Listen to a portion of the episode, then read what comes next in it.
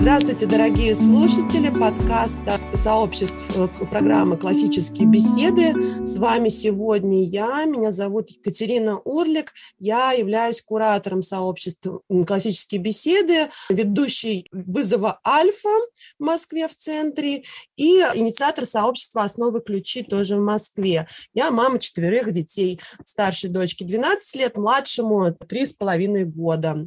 И со мной сегодня Оля, Оль, представься, пожалуйста. Здравствуйте, меня зовут Носикова Ольга. У меня шесть детей, из них трое сейчас в сообществе классические беседы учатся. Дети от 17 до 2 лет. Вот один из детей ходит как раз в группу Катерине Урлет на вызов Альфа. Да, и мы сегодня поговорим с вами, с вами и с Олей о книге Пиноккио, которую мы читаем, изучаем и разбираем в рамках как раз курса «Вызов Альфа». Во втором семестре вот мы сейчас вместе с нашей группой занимаемся тем, что познакомились сначала, поговорили, обсудили эту книгу, и дети сейчас составляют табличку ПОЭ, положительно отрицательно интересное, и готовятся к написанию убеждающего эссе. А пока они к этому готовятся, мы с родителями уже обсудили в книжном клубе эту книгу. У нас есть такая традиция до начала обсуждения в самой группе встречаться онлайн с родителями и обсуждать книги, которые читают наши подростки, чтобы потом было проще и легче выстраивать беседу. Очень хорошая традиция, рекомендуем ее завести в ваших сообществах тоже. Мы сегодня обсудим книгу Карла Колоди «Пиноккио». Оль, вот как ты считаешь, эта книга – это что вообще? Это сказка, это притча или это какое-то реальное повествование? Как ты думаешь? Можно рассматривать с разных ракурсов, наверное, да, но мне ближе версия, она похожа на притчу. Есть такая загадка даже Пиноккио, что вроде бы сказка, детская сказка, но ее читают уже многие годы, она не устаревает, и у многих детей в Италии, не только в Италии, она одна из первых книг, и читают ее не только дети, но и взрослые. Так что это, наверное, сказка, но она не стареющая, с таким оттенком притчи немного, на мой взгляд. Да, и то же время Колоди, как истинный итальянец, не применил в эту сказку, притчу еще добавить элементы комедии дель арте, такое народное театральное творчество, когда за какими-то узнаваемыми масками скрываются персонажи, характеры, ну, как то Пульчинелла или Орликина, и у нее тоже есть свои какие-то законы жанра, как, например, какие-то гротескные драки, когда там вот кто-то колотит друг друга, это вот как раз из комедии Дель Арте, или, например, роль еды в комедиях тоже, она очень яркое, или высмеивание героя, как-то его принижение, да, то есть оно тоже вот отсюда. Поэтому это, наверное, какая-то мозаика из э, нескольких жанров, да? Да. Вот ты упомянула, что она в Италии одна из любимых сказок, а вот, наверное, все-таки в России больше знают э, не Пиноккио, а другую, да, сказку.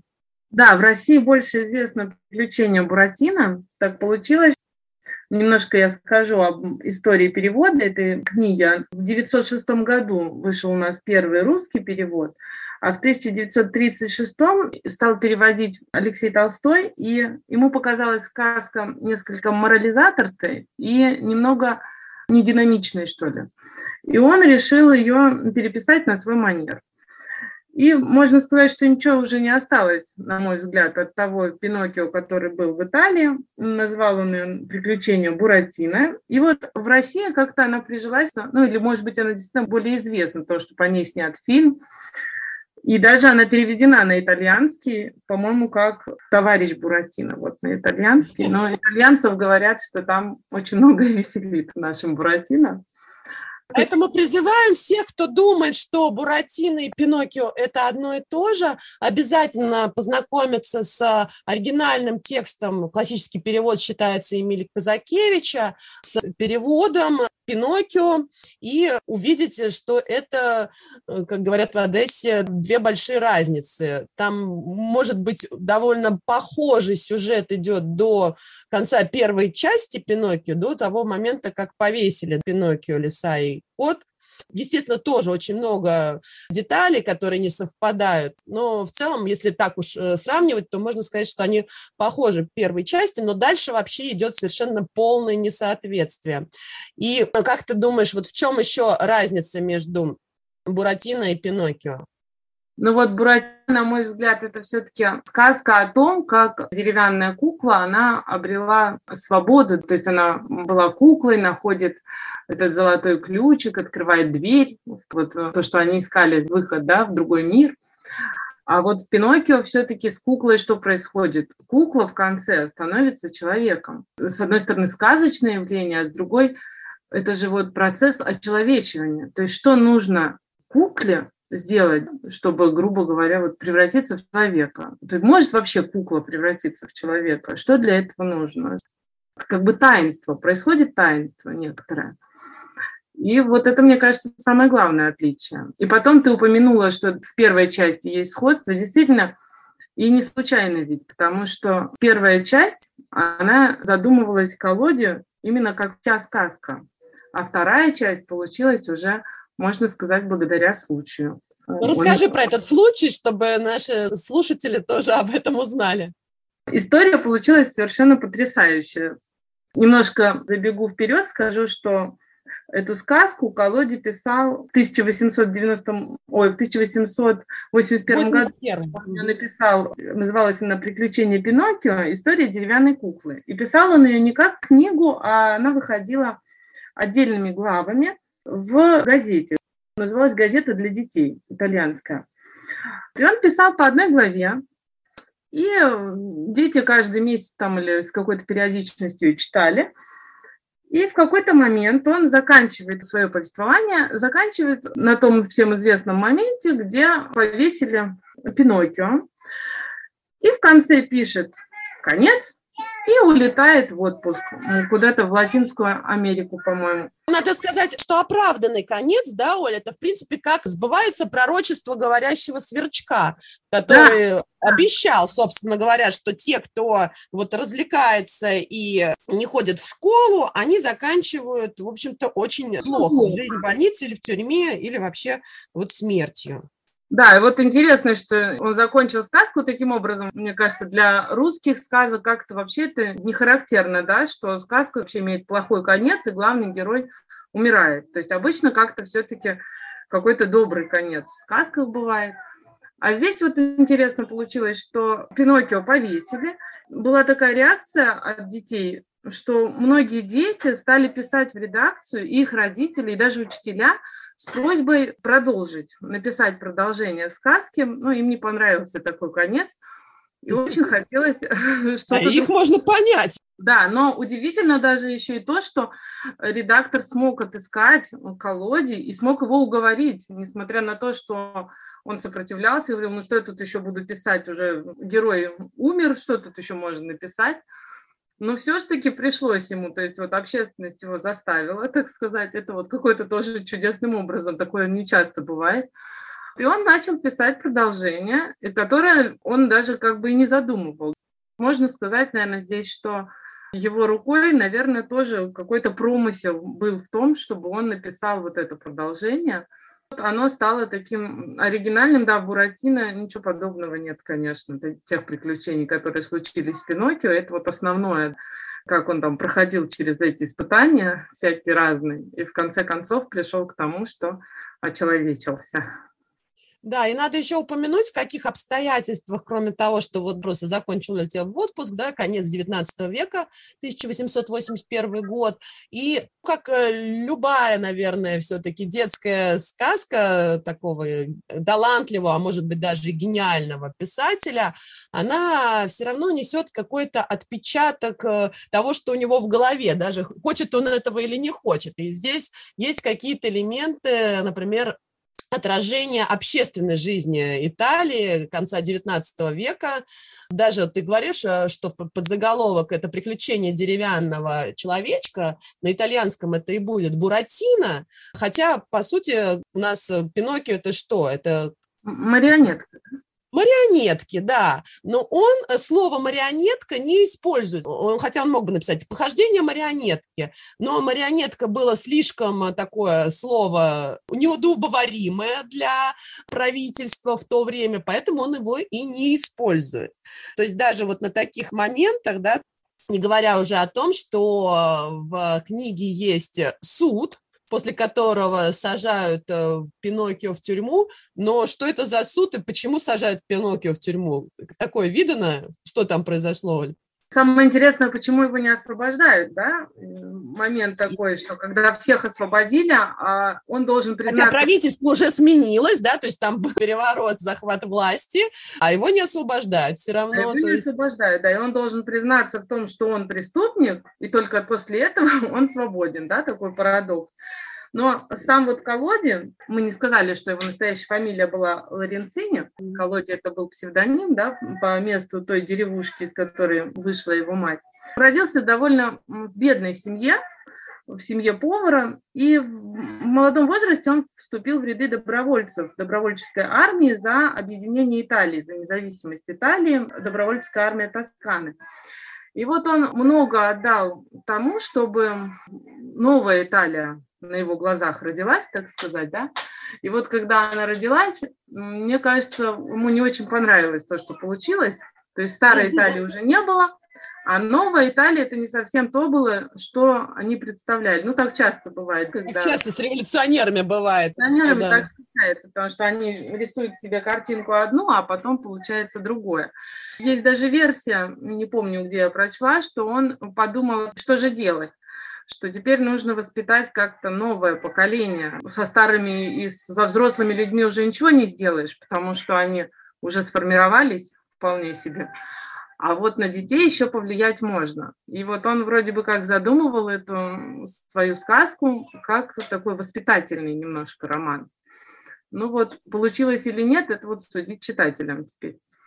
Да, ну и тут как раз имеет смысл перейти уже непосредственно к тому, что же за воспитательный или морализаторский, который не понравился Толстому Алексею, вот моменты, или все-таки это притча, сказка. Вот мы попробуем рассмотреть в таком вот ключе, как библейские аллюзии, библейская такая тема, и, безусловно, что-то из этого хотел сказать колоде, то есть не случайно там есть какие-то вещи, которые иначе быть прочтены не могут, но, с другой стороны, есть какие-то вещи, которые, возможно, колоде и не вкладывал свою притчу, сказку, комедию, но, тем не менее, они, благодаря его такому воспитанию, да, Италия, безусловно, это христианская, католическая страна, с молоком матери впитывается все, что вокруг, несмотря на то, что Колоди, возможно, был таким, скажем так, не истинным христианином, да, хотя он писал своей матери, что не волнуйтесь, не волнуйтесь, я верующий. То он... Значит, наверное, было о чем волноваться. Да, было о чем волноваться, но он успокаивал свою мать, итальянку, которая, видимо, беспокоила, что сын да, отходит от веры, но что он все-таки верующий. Поэтому я думаю, те вещи, которые мы сейчас будем проговаривать, явно или неявно, скрыто или целенаправленно Колоде все-таки хотел сказать. Ну, давай, наверное, может быть, сначала с каких-то явных моментов начнем. Вот ты говоришь о том, что он стал настоящим мальчиком. Мы вот видим в этом в том числе и то, чтобы совлечь себя ветхого человека. В конце, оказывается, стоит деревянная бездушная оболочка около кровати, а он стал новым человеком благодаря тем искушениям, страданиям э, и, наконец, в итоге смирению и, безусловно, метаной покаянию, он все-таки смог совлечь себя в ветхого человека и стать человеком новым и человеком настоящим. Еще можно поговорить о том, что это также с притчей «Блудный сын» очень хорошо сочетается, да, в общем-то, наверное, Колоде, безусловно, это имел в виду, потому что когда сверчок предупреждает после основного такого посыла и главной темы всей книги, это превращения, значит, в нового человека, а некоторые подтемы – это в том числе Пиноккио как блудный сын, и Сверчок э, предупреждает Пиноккио, что горе детям, которые восстают против своих родителей и покидают по неразумию своему отчий дом. Плохо им будет на свете, и они рано или поздно горько пожалеют об этом. То есть вот эта тема взаимоотношений отца и сына, она пронизывает э, всю книгу. Да, да. красной нитью проходит тема взаимоотношений отца и сына. И вот заметь, что как часто говорит там Пиноккио о том, что если бы здесь был мой отец, почему ты меня покинул, почему здесь нет моего отца, то есть вот он постоянно возвращается к этой мысли, что мне нужен отец, что нужда в отце вот его постоянно сопровождает на протяжении всего произведения. Да, и вот э, интересно то, что последний эпизод первой части, на который, по идее, заканчивал свою книгу в колоде, он именно так и звучит. То есть, когда он уже висит на веревке, и хотя он чувствовал приближение смерти, однако не терял надежды, что какая-нибудь добрая душа пройдет мимо и поможет ему. Но видя, что никто, никто не появляется, он подумал о своем отце и совсем уже кончаясь прошептал – «Ах, отец мой, если бы ты был здесь!» Больше он ничего не сказал, он закрыл глаза, открыл рот, вытянул ноги и повис неподвижно. Уж тут хочешь не хочешь, а увидишь абсолютно крестную смерть Господа нашего, да, то есть... Вот эти вот слова, опять же, «Отче, почему ты меня покинул?» очень прям напрашиваются вот читающим Евангелие сразу это откликается, мне кажется, вот эти вот слова. Да, ну и, собственно, кульминация книги тоже связана с тем, что он обретает таки, находит отца и помогает его э, спасти, да, то есть вот тема его возрождения, его перерождения, она связана, безусловно, с отцом, с тем, как он его ищет и возвращается к нему. Да, Угу. А еще какие вот здесь у нас могут быть аллюзии с а, теми событиями, которые мы читаем в Библии? Создание, да, например, вот смотри, как интересно, когда он создает Пиноккио, первым делом он что делает? Он дает ему имя. А как мы тебя назовем? То есть, ну, как бы деревянная кукла, да, он ее еще не выпилил даже, только голову начал делать, и у него первая мысль, он говорит, а как я тебя назову? Какое же я нареку тебе имя? На что это нам напоминает? Конечно, это нам напоминает то, как Господь Адаму да, говорил нарекать имена. Что значит вообще в христианской традиции наречь имя? Познать, да? Познать тоже свое создание. Очень похоже здесь. А потом... И вот мы с детьми, э, с учениками вызова Альфа обсуждали еще по поводу возраста Пиноккио. Там у ребят были разные версии с учетом возраста бревна, из которого он выпилен, не с учетом, с учетом того, могут его посадить в таком возрасте в тюрьму и так далее.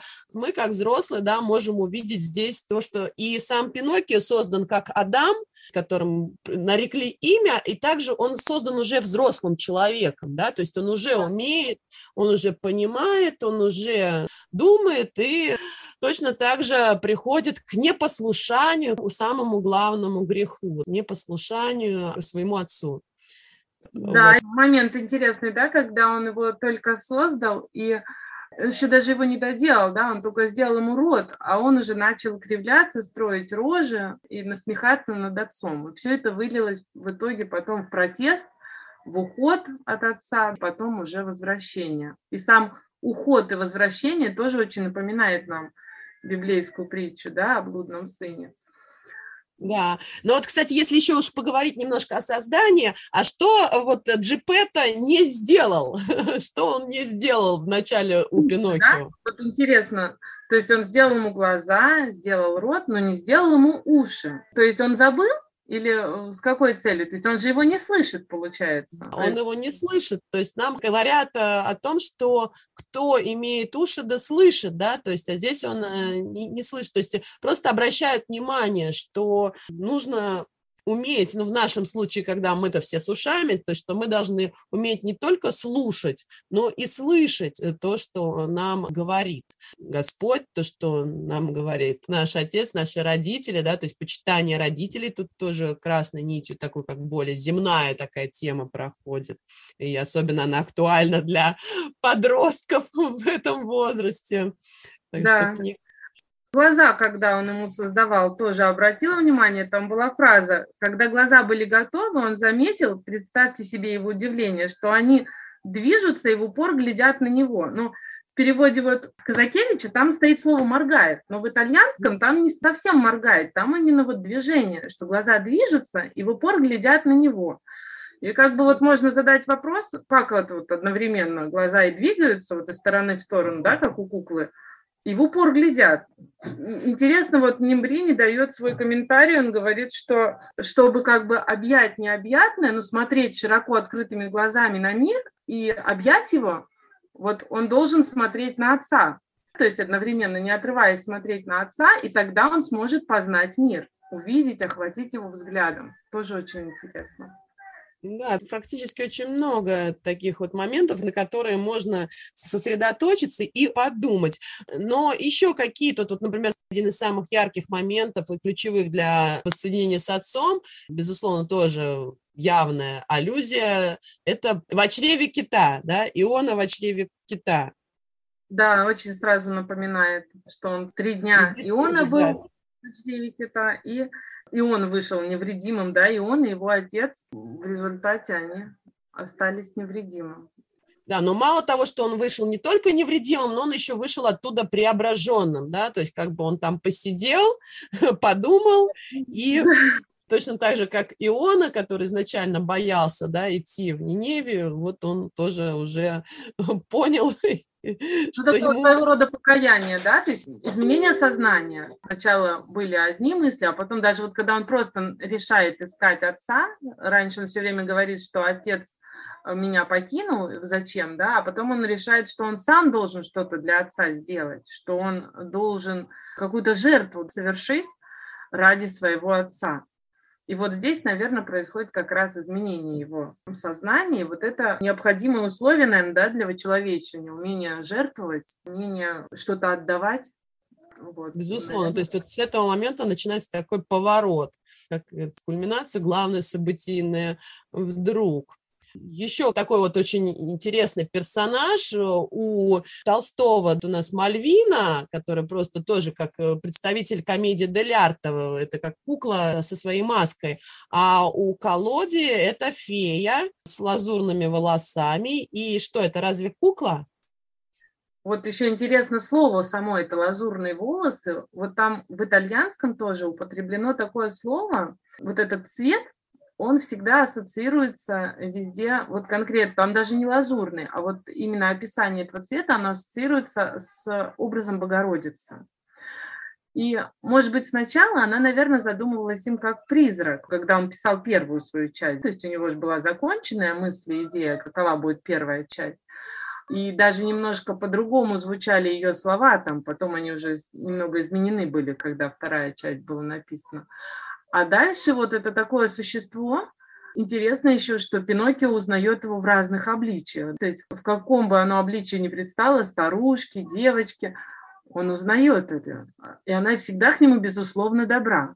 Именно вот без всяких претензий, то есть он ошибается, он совершает ошибки, а она проявляет к нему такую любовь и доброту, которая вот очень похожа тоже да, на любовь отца, который ждет блудного сына, и несмотря ни на что, он все время отдает ему свою любовь. И вот эта фея тоже такая, да, как она там описана, добрая фея, но мне кажется, это очень похоже вот на образ Богородицы и ну, это такой, наверное, тоже собирательный образ, образ Пресвятой Богородицы, образ, может быть, ангела-хранителя, да, который постоянно рядом, который все время помогает, подсказывает, направляет. И, и вот эта вот бесконечная любовь и безусловная любовь, но еще и тоже для нас, для подростков, которые читают эту книгу, очень важно увидеть и посмотреть, что здесь еще и бесконечное терпение. И нам, как родителям, конечно, стоит, может быть, и поучиться, да, которая не выходит из себя, не реагирует там, вспышками гнева или раздражения на все причуды, привереды Пиноккио, который, конечно, изгаляется как только может. Да, да иногда вот по ходу чтения уже самому не выдерживают нервы, хочется уже стукнуть. Даже вспомнить, как лекарство Пыталась она его упросить выпить. Закрой дверь, мне подушка мешает. То есть столько всего, что явно видно притянуто за уши. Невольно вспоминается, да, иногда поведение очень капризных детей. И часто у нас, да, у родителей не хватает столько терпения. И что вот интересно еще, смотри, вот она в каком образе бы не явилась ему, он ее всегда узнает. А вот кот с лисой, которые олицетворяют другие силы, зло, можно сказать, и он не узнает их. Вот как интересно получается, что зло настолько оно привлекательно, или вот что такое с ним не так, почему он не узнает даже явно, когда уже кот там повторяет постоянно фразы за лесой, и он не может понять, что это кот. Даже где он откусывает лапу и выплевывает его, потом видит кот без лапы, и все равно не понимает, что это кот. Такой парадокс, да? Интересно. Да, интересная тоже тема для того, чтобы обсудить. Конечно, Карло Колоди, он хотел показать вот эту постоянную борьбу добра и зла и постоянный выбор да, то есть ты постоянно находишься на таком вот перепутье, куда пойти, за плохим или за хорошим, устоять или все-таки свернуть с дорожки. Вот очень интересный, кстати, момент с фитилем, когда Пиноккио уже пообещал доброй фее, которая была ему как мать, как он говорит, да, как матушка, подтверждая вот твои слова о том, что это образ такой Богородицы, да, то есть который его как бы устанавливает, и он хочет быть хорошим, он хочет учиться, он хочет быть послушным, вот это ключевое слово, но встречается со своим товарищем, которого он очень любит, самый любимый из его приятелей, это настоящий друг, как там говорится. Сколько раз он пытается ему сказать «нет», да, хотя Фитиль очень сильно упрашивает его пойти куда? Пойти в страну развлечений, где нет ни книг, ни учителей, никакой учебы. Где ты станешь как осел. Это, этого не говорится, да, но зато это самая прекрасная страна для мальчишек, которые не желают учиться и желают только лениться. Я вот у дочки спросила, говорю, как ты думаешь, какая еще одна книга сюда напрашивается в параллель, где описывается эта страна, и все приключения в этой стране, они вот показывают, как там может быть. Мы с тобой это не обсуждали, но тебе не приходит сразу какая-то на ум книга? Из наших же, которые мы читали? Нет, нет, нет, нет, нет, нет, это совершенно другая. Это вот книга про Питера Пена. Собственно, а. вот это вот Неверленд, э, где они все хотят оказаться, где нет никаких родителей, и это действительно лучшая страна для мальчишек. Ну вот, вот посмотри, кажется, он там, а он там действительно ведь не только с фитилем. Вот каждый раз, когда он обещал папе Карло, да, у него вроде бы такие прекрасные порывы души. Он говорит, я папе куплю куртку, я ему отплачу. Он был так ко мне добр. То есть, казалось бы, он так искренне это говорит. И тут вот стоило ему увидеть афишу, и услышать музыку, что там что-то, какое-то веселье, развлечение – и очень быстро он вот с этого своего настроя сворачивает, да, с этого пути и бежит туда. И так постоянно получается. То есть он каждый раз себе обещает, что я больше не буду. И он вроде бы это искренне делает. Мне это вот очень напоминает себя, да, когда я каждый раз себе обещаю, что я вот больше так точно делать не буду. И вроде бы это настоящее раскаяние, потом смотришь, что ну как же так? Вроде бы я вот не хотела, опять получилось. То есть как-то вот очень напоминает нам желание человека. Вот когда разум хочет одно, да, а потом вот, вот этот соблазн, даже бывает, ты не понимаешь, в какой момент ты вот свернул. Пиноккио иногда, по-моему, не понимал. То есть он уже очнулся, а уже все, он уже свернул с дороги. Как он эти монеты ходил закапывать, да? То есть он же тоже шел с благой мыслью, я сейчас найду отца, я пойду ему навстречу, и тут вот тебе опять кот с лесой, и опять он уже на поле дураков.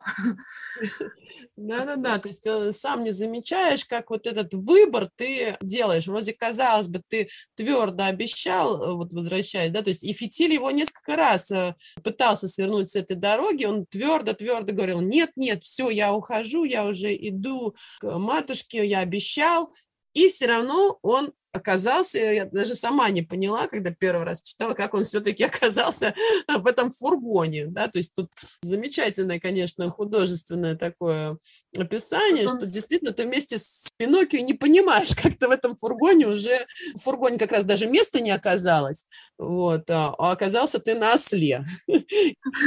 Очень точно.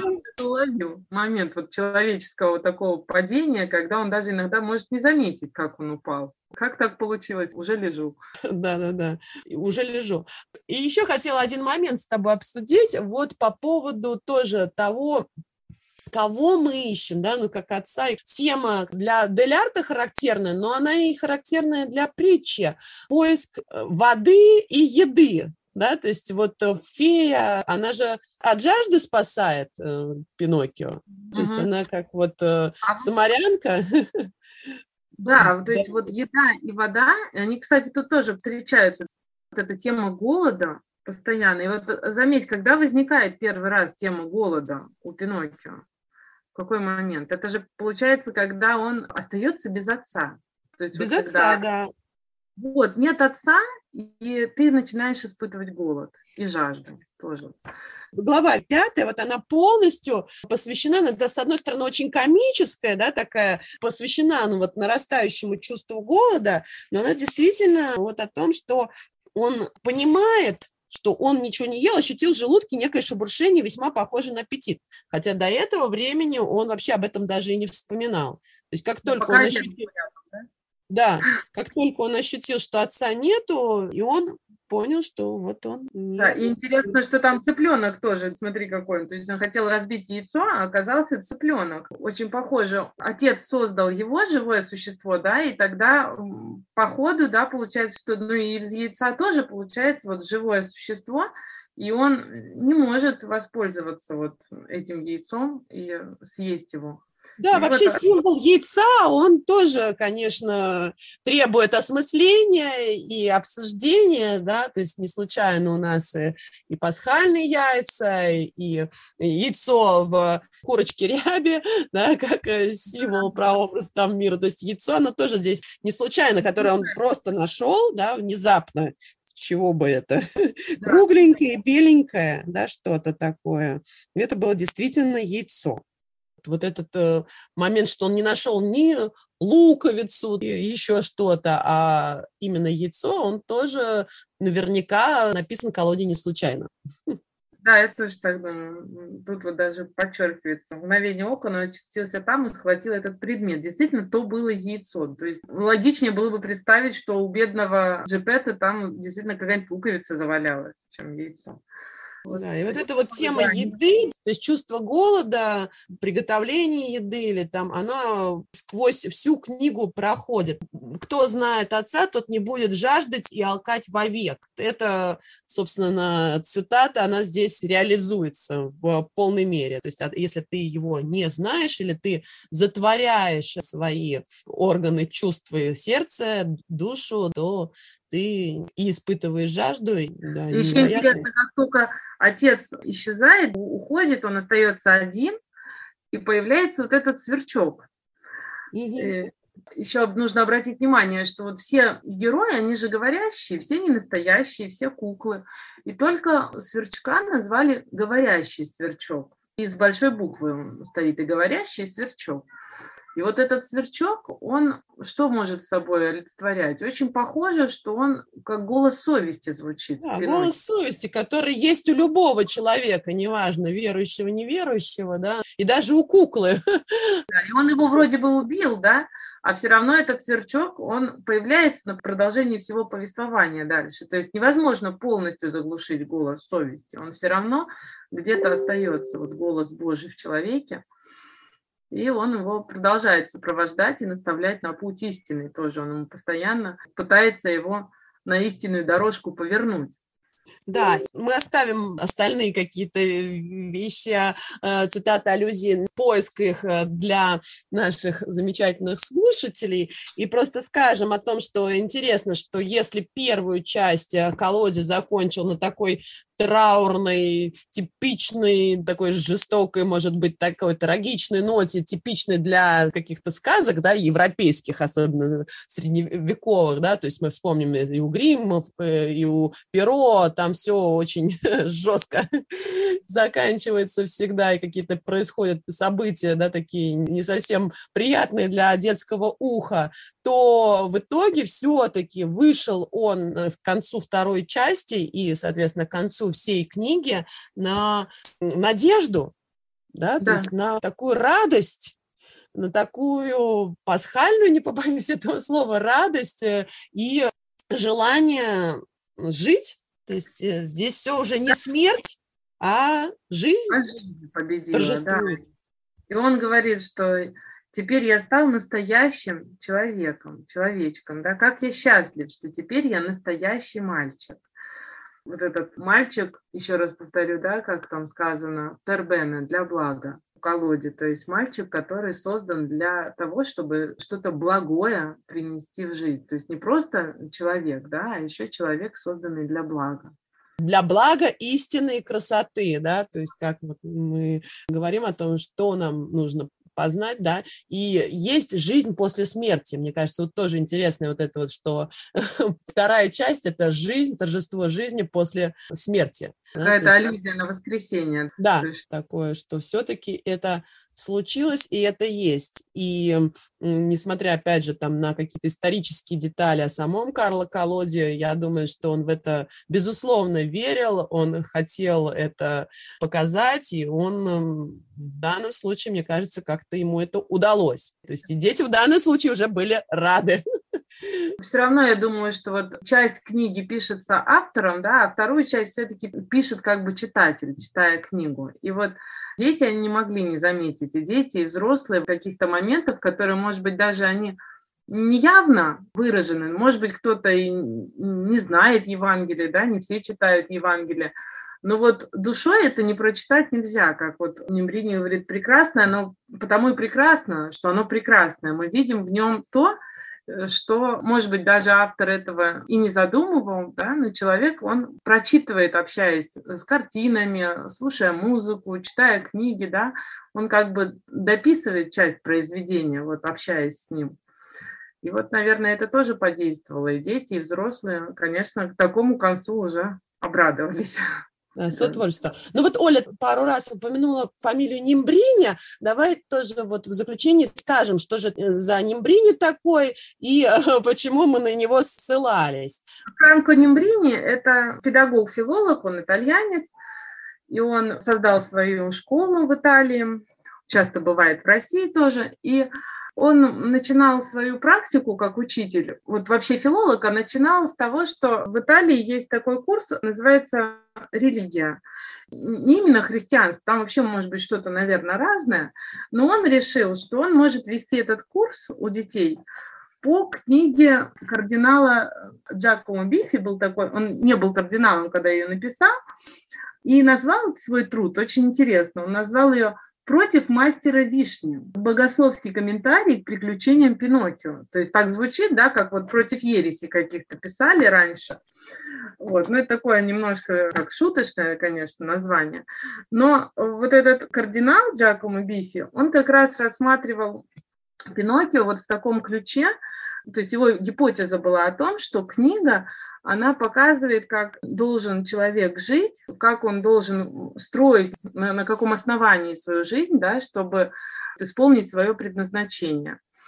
И вот через эту мысль он прочитывал книгу «Пиноккио» и давал свой комментарий Джакомо Бифи. А Франко Нимбрини, он взял этот его комментарий за основу и прямо просил детей на эти уроки религии приносить книгу Пиноккио, и целый год, по-моему, сколько-то глав получилось в этой книге Джакомо Бифи, сколько учебных недель было в Италии в году, очень удобно. И они каждую неделю разбирали по главе из этой книги, и он несколько лет вел вот так уроки свои. А потом, как филолог, он еще разбирал божественную комедию Данте, ну, много трудов у него разных он предложил посмотреть на книгу вот с такой точки зрения. Хотя их много, конечно, разных версий, интерпретаций.